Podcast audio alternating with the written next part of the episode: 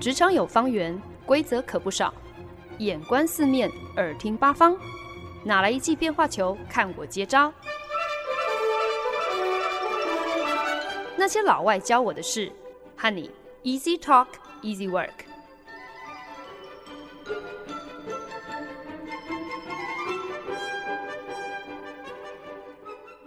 您现在收听的是《那些老外教我的事》，我是节目主持人焕恩。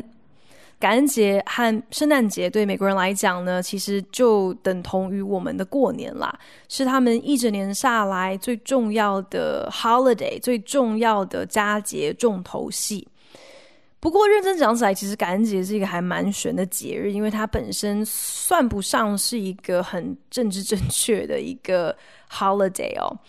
那在美国小学的教材里面，如果提到感恩节的话，大概通常都只是很简略的描述，就是这个呃，很多年前呢，有一批这个英国人，他们叫做清教徒，他们为了得到宗教自由，所以呢就搭乘了一艘名叫五月花的船，漂洋过海的抵达美国的东岸，在现在的这个麻州开始他们在美国的垦荒人生。在经历了同一年的严冬之后呢，很喜出望外的，在隔年就获得了一个大丰收。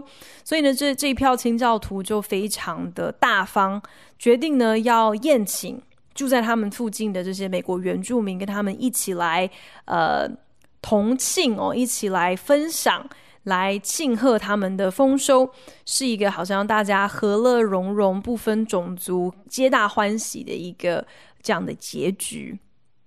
可是，其实这样子一个叙述呢，呃，有一点把历史过度简化，而且完全是从一个白人清教徒的角度来做一个陈述，整个就是忽略掉了美国原住民当时经历的一些时空背景，还有他们的心路历程哦。那当年呢，从英国、从欧洲移居美国垦荒的人，其实大多都是以一个殖民者的姿态，在欺压呃美国的原住民，占据他们的土地，抢夺他们的屯粮。所以其实呢，当地的这些原住民的部落，对于任何白脸孔的外来人，都是抱有极高的戒心。那为什么后来这个清教徒和原住民还是好像？排除了万难，可以搭起一个友谊的桥梁，甚至能够愿意同桌享宴，一起来欢庆呢。其实过程当中是多亏了有一位呃，当时会说英语的一个美国原住民来居中牵线做呃协调哦。可是听到这边一些可能比较敏感的听众朋友，应该就会很直觉的问说：诶，那为什么这个原住民他竟然会知道？怎么说英文哦？那这背后的原因，大家可能用呃膝盖猜也猜得到，就是其实呢，这个这个原住民他曾经被来自欧洲的殖民者掳去做奴隶，所以是在他呃当人家奴隶的过程当中，学会了怎么说英文哦。所以如果今天要真的很诚实的、忠实的还原感恩节这个节日它的历史渊源、它的整个来龙去脉，其实呢就。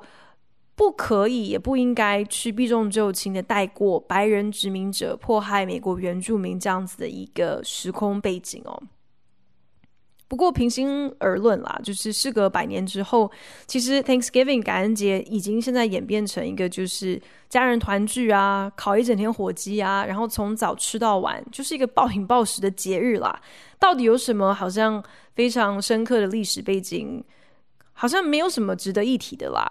对于这个节日，大家唯一真正在乎的，其实也就只剩下吃火鸡，然后当然就是要记得感恩啦。我觉得，所以可能也是因为这样子，所以感恩节大概是所有国外节日当中，对我们来说好像是最无关紧要的一个。你说万圣节啊、圣诞节啊，他们都至少还有一些全球都适用的商业还有娱乐的价值哦。可是感恩节，你你一讲到烤一个火鸡，可能就要花上个三四个小时跑不掉，就会觉得这真的是一个既麻烦又难以引起不是美国人的人有任何共鸣的一个节日哦。不过仔细想一想啦，就是一年一度能够有一个节日来提醒我们要来为过去一年的种种献上感恩，其实我觉得。也还是蛮有意义的，是一个值得去去庆祝的一个一个节日啦。所以呢，虽然感恩节呢有一些些的政治不正确，然后呢，特别对不是美国人的我们来讲，可能就是一个比较冷门、比较我们不是那么在乎的节日哦。可是他想要传达的这个精神还是很有意义的，还是很值得我们庆祝的啦。所以呢，在佳节叮叮当系列第二单元呢，除了我刚刚非常简短的跟大家提到了这个感恩节的渊源故事之外呢，我也找了几个呃，跟感恩节或者应该是说跟感恩、跟啊、，thanks、giving giving thanks、having gratitude 跟感恩有些关联的一些小故事哦。想说，就算我们没有要烤火鸡，说不定呢也能够透过分享一些这个小故事，来制造一些呃提醒我们要心存感恩的这样子的一个佳节氛围啦。然后，毕竟这还是那些老外教我的事嘛，所以呢，我就想说可以趁机用英文来分享这几个小故事。那我都故意去找了一些比较短的故事，这样子我可以先用英文比较慢的讲一遍，之后呢，再呃用中文做一个简短的翻译。可是因为这些故事都很简单，都很短，所以说不定光是听英文版本大家都会听懂喽。那我们就试试看喽。总而言之呢，本周节目就是很单纯，就只是想要来跟大家说故事，然后希望可以借此来提醒我们每一个人。不管我们有没有要过感恩节，有没有要烤火鸡，都不要忘了要啊、停下脚步来，然后记得回顾过去这一年，然后来数算我们每一天经历的恩典，还有那些值得我们献上感恩的事。第一个小故事呢，呃，其实是几年前有收录在读者文摘的小故事。那描述的是有一位小学一年级的老师给他班上的学生出了一个作业，呃，要大家把他们心存感恩的事情画出来。结果呢，没想到有一位学生，他特别令人动容的一个回应，替班上的同学还有老师都上了宝贵的一课。那我们废话不多说，就来说故事喽。说完英文版本之后，会再用中文来简单的做一个翻译。When Mrs. Klein told her first graders to draw a picture of something for which they were thankful, she thought how little these children who lived in a deteriorating neighborhood actually had to be thankful for. She knew that most of the class would draw pictures of turkeys or of bountifully laden Thanksgiving tables. That was what they believed was expected of them. What took Mrs. Klein aback was Douglas's picture. Douglas was so forlorn and likely to be found close in her shadow as they went outside for recess. Douglas's drawing was simply this a hand, obviously but whose hand? The class was captivated by his image. I think it must be the hand of God that brings us food, said one student. A farmer, said another, because they grow the turkeys. It looks more like a policeman, and they protect us, I think, said Lavinia, who was always so serious that it is supposed to be all the hands that help us, but Douglas could only draw one of them. Mrs. Klein had almost forgotten Douglas in her pleasure at finding the class so responsive. When she had the others at work on another project, she bent over his desk and asked whose hand it was. Douglas mumbled, It's yours, teacher. Then Mrs. Klein recalled that she had taken Douglas by the hand from time to time. She often did that with the children, but that it should have meant so much to Douglas.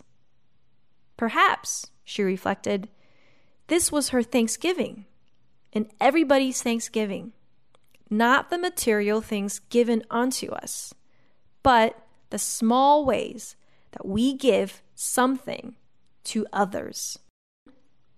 刚刚分享的这个小故事呢，描述了一位老师要他班上小学一年级的学生呢，把他们心存感恩的事情画出来。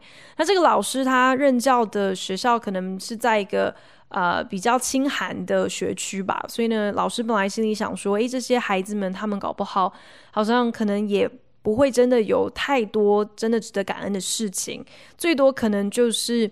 画个火鸡啊，或者是画感恩节大餐呐，可能学生会觉得这些才是跟感恩节最相关、最应景的东西。结果呢，没有想到他班上有位同学 Douglas 却在纸上画了一只手。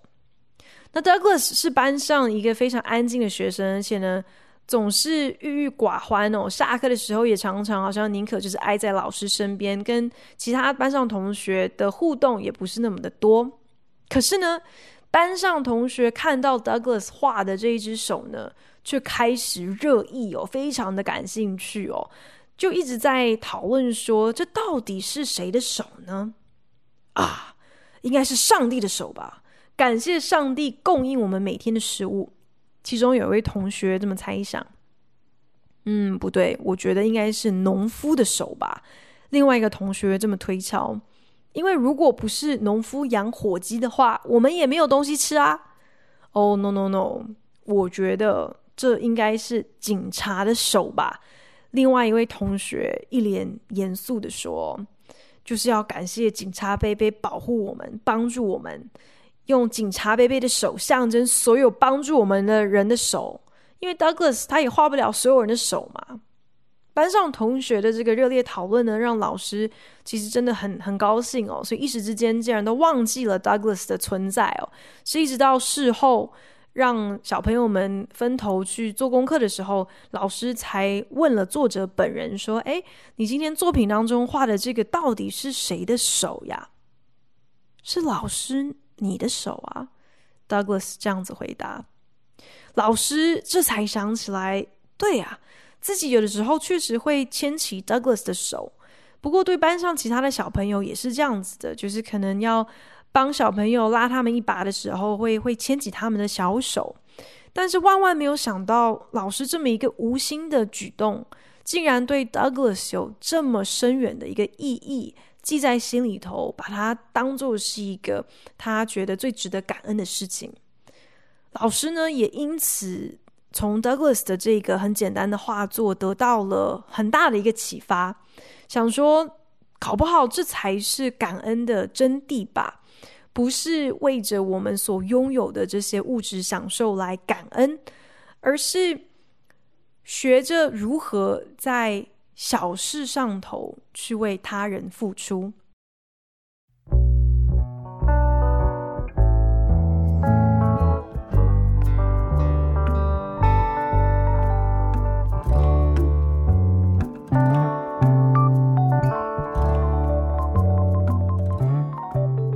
您现在收听的是《那些老外教我的事》，我是节目主持人焕恩。接下来呢，要跟大家分享第二个小故事。那这个小故事呢，主要是在教会我们要学习用不同的眼光，可能就能够翻转我们对于感恩的观点。A blind boy sat on the steps of a building with a hat by his feet. He held up a sign which read, I am blind.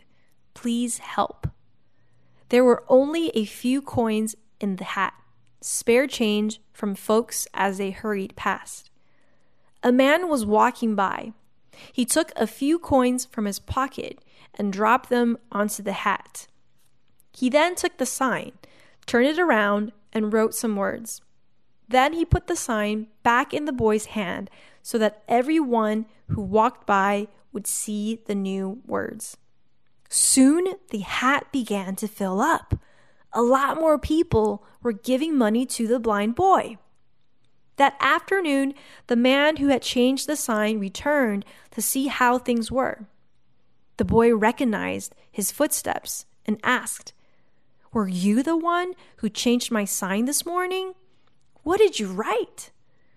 The man said, I only wrote the truth. I said what you said, but in a different way. I wrote, Today is a beautiful day, but I cannot see it. both signs spoke the truth. But the first sign simply said the boy was blind, while the second sign conveyed to everyone walking by how grateful they should be that they're able to see. 刚刚分享的这个感恩小故事呢，其实还蛮让人感慨的。 那故事就是描述一个盲眼的小男孩，他坐在街上乞讨，身边摆了一个呃讨钱的小帽子，还有一张告示牌，上面写着“我是盲人，请帮帮我”。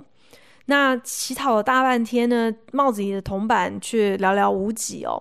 直到呢有一个人路过，捐了几枚铜板给这个小男孩之后，还顺手把小男孩的告示牌翻了个面，在上面呢。洋洋洒洒写了几句话，然后呢，让小男孩端着这个修改完的告示牌，让所有的路人都能够看得清楚。没想到这一改不得了诶，这个小男孩的帽子瞬间叮叮当当挤满了好多的铜板，帽子马上就满了。到了下午的时候呢，小男孩听见了这个熟悉的脚步声。就询问对方说：“哎，请问你是不是就是那个早上替我修改告示牌的人呢？哎，你你到底在我的牌子上写了什么啊？竟然让大家看完之后，通通慷慨解囊。”那个人就回答了：“我不过就是实话实说，我只是把你本来写的换句话说而已。我在板子上写：今天真美。”只是我却看不见，两个版本说的都是实话。可是呢，小男孩本来的版本只是说明了自己是一个盲人，后来这个聪明的好心人他修改的版本，却让所有的路人忽然之间都意识到自己应该要为能够看见心存感恩。我觉得这故事的。寓意或是他的提醒也也蛮有意思的，不是好像要我们比上不足，比下有余哦，而是去体会说，其实感恩真的是一个需要养成的一种习惯。能够时时感恩，取决的其实不是在于你拥有什么，拥有多少，也不是说你现在过得是不是特别的顺遂，特别的得意，反而是你是用一个什么样子的眼光。来看待世界，你是用一个什么样子的态度去面对你正在经历的这样子的一个处境？如果你的眼光、你的态度是对的话，即便你现在是身处在一个逆境当中，你仍然能够找到那些值得你感恩的事情。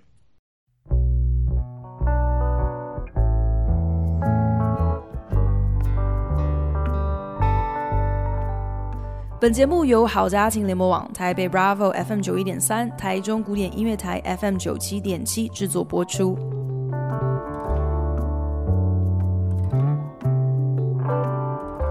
接下来呢，要跟大家分享的这第三个小故事，也是一个收录在好几十年前的读者文摘里面的一个真实故事哦。那这个故事呢，描述的是一个呃，家人住在农场上的一个小男孩。那他呃的成长背景还蛮特别的，就是从小到大，当他的同学、他的朋友一放学就可以跑去玩、跑去游泳、跑去厮混的时候呢，他和他的兄弟姐妹总是得立马赶回家帮忙呃家里的农务哦，因为他的父亲就是教育这些孩子们勤俭付出之后才能够。欢呼收割哦，才能够为了一整年努力的成果来感恩。呃，不过很有趣的是，呃，这个小男孩就他长大成人之后回忆这一切的时候，他就提到说，虽然父亲这样子的一个教育，让他们在每一年感恩节当中面对一桌的丰盛的时候，特别能够经历到。今年好像他们的家庭真的是受到很大的祝福，有许多值得感谢的事情。可是对他来讲，他印象最深刻、最让他感恩的感恩节，反而是他们啊、一家收成最差、最为拮据的那一年。那到底是为什么呢？就让我们赶快来说这个故事吧。Gordon grew up on a farm in Canada. Where he and his siblings had to hurry home from school while the other children played ball and went swimming. Their father, however, had the capacity to help them understand that their work amounted to something. This was especially true after harvest time, when the family celebrated Thanksgiving. For on that day, their father gave them a great gift. He took an inventory of everything they had. On Thanksgiving morning, he would take them to the cellar with its barrels of apples, bins of beets, carrots packed in sand, and mountains of sacked potatoes, as well as peas, corn, string beans, jellies, strawberries, and other preserves which filled their shelves. He had the children count everything carefully. Then they went out to the barn and figured how many tons of hay there were and how many bushels of grain in the granary. They counted the cows, pigs, chickens, turkeys, and geese. Their father said he wanted to see how they stood, but they knew he really wanted them to realize on that feast day how richly God had blessed them and had smiled upon all their hours of work. Finally, when they sat down to the feast their mother had prepared, the blessings were something they felt.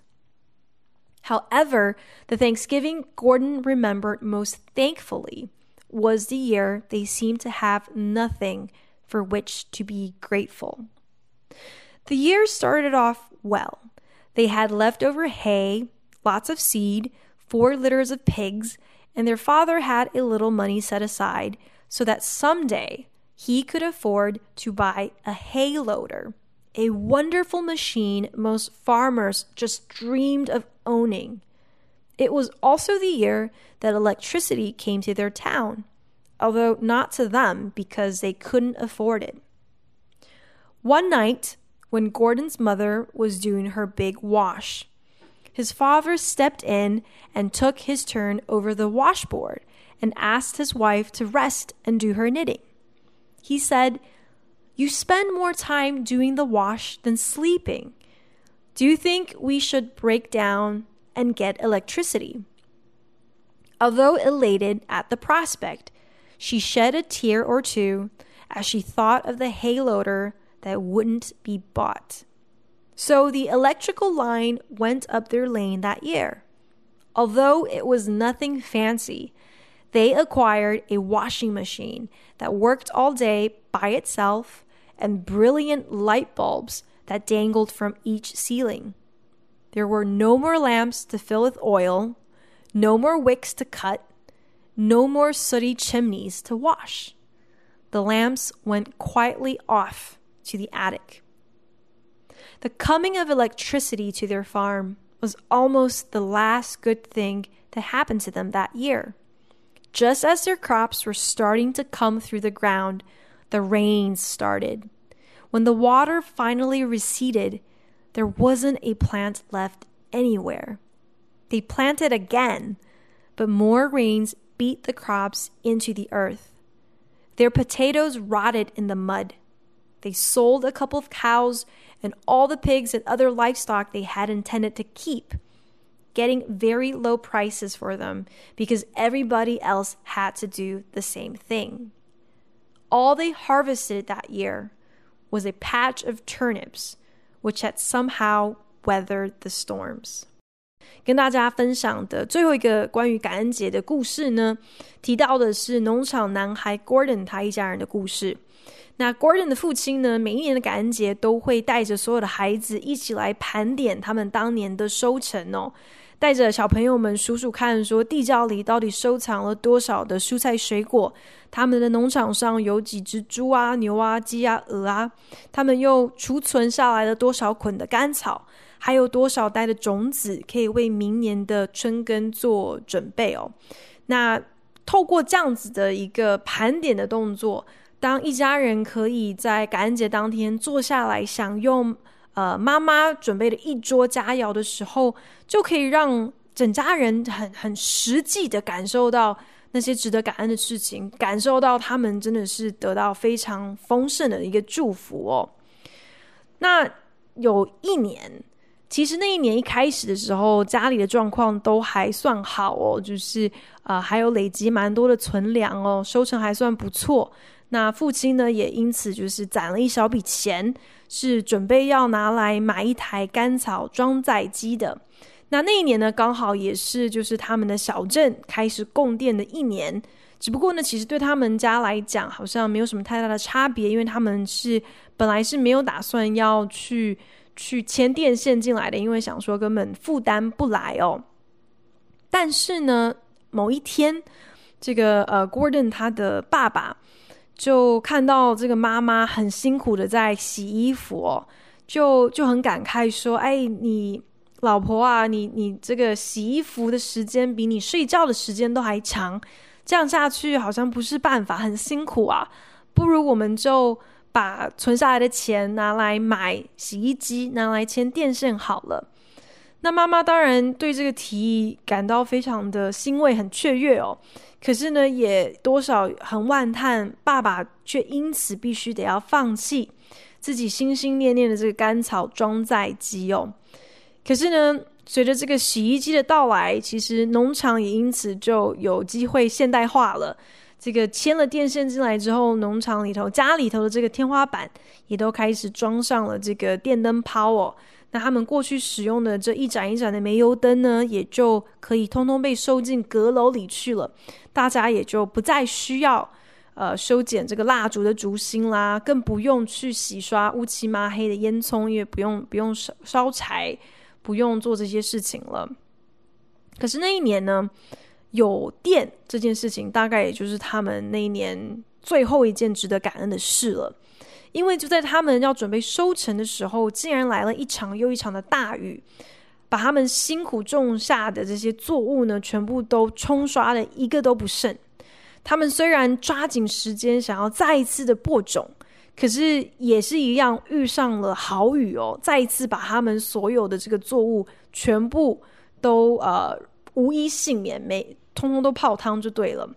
最后他们真的是别无他法，只好就是贱价变卖了他们农场上仅有的这些牲口。本来是想要就是留存好过冬的这些呃动物呢，也就必须要去变现了。那价钱其实也没有办法。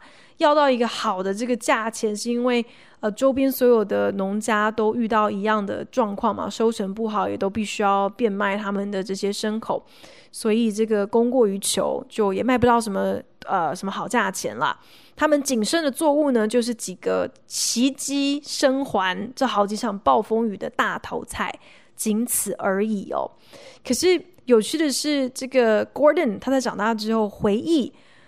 呃，过去那些跟家人一起共度的感恩节，却是这一年的感恩节让他最印象深刻、最为感恩。那究竟是为什么呢？就让我们继续来听下去喽。Then it was Thanksgiving again. Their mother said, "Maybe we'd better forget it this year. We haven't even got a goose left." On Thanksgiving morning, however, Gordon's father showed up with a jackrabbit and asked his wife to cook it. Grudgingly, she started the job, indicating it would take a long time to cook that tough old thing. When it was finally on the table with some of the turnips that had survived, the children refused to eat. Gordon's mother cried. And then his father did a strange thing. He went up to the attic got an oil lamp, took it back to the table, and lighted it. He told the children to turn out the electric lights. When there was only the lamp again, they could hardly believe that it had been that dark before. They wondered how they had ever seen anything without the bright lights made possible by electricity. The food was blessed, and everyone ate.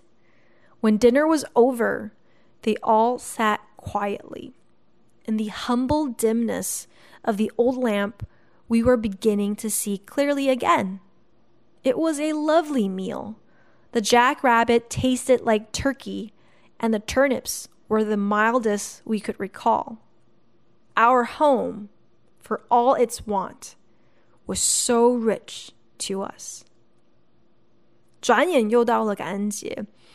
那那年感恩节，母亲就觉得真的是呃有点为难， 就说：“哎呀，不如今年还是算了吧，不要过感恩节了，我们连这鹅都没得吃啊。”可是感恩节的一大早，Gordon 的父亲呢，不知道从哪里变出了一只兔子，就就跟妈妈说：“哎，那就我们就来煮兔肉吧。”那母亲有点不情愿的就开始洗手做羹汤喽。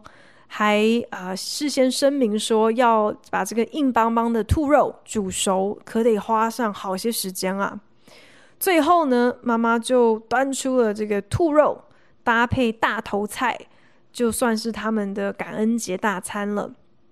可是食物上桌之后，孩子竟然没有人愿意吃，惹得为了这一桌菜忙了一整天的妈妈就忍不住哭了起来。这个时候，Gordon 的父亲竟然做了一件很奇怪的事，他起身去到了阁楼，拿出了一盏煤油灯，回到了餐桌前，点亮了这个油灯之后，要孩子们去把家里的所有电灯都关掉。当整屋子就只剩这一盏煤油灯照明的时候，全家人都不敢相信。他们在没有电灯之前到底是怎么活的？到底是怎么看得到任何东西的？于是呢，一家人就就着煤油灯祝谢他们的感恩节大餐，然后安静的开始享用这顿饭。Gordon 长大之后就回忆了，在老旧的煤油灯那谦卑人心的昏黄昏暗当中。家人们一个一个终于就清楚看明白了。忽然之间，好像他们眼前的这桌菜，这个兔肉吃在嘴里像是火鸡肉一般；这个大头菜吃起来是他们有生之年吃过最不呛辣的大头菜。而他们的家，即便仍然有各样的匮乏，可是对他们而言，却是最丰盛。最富足的，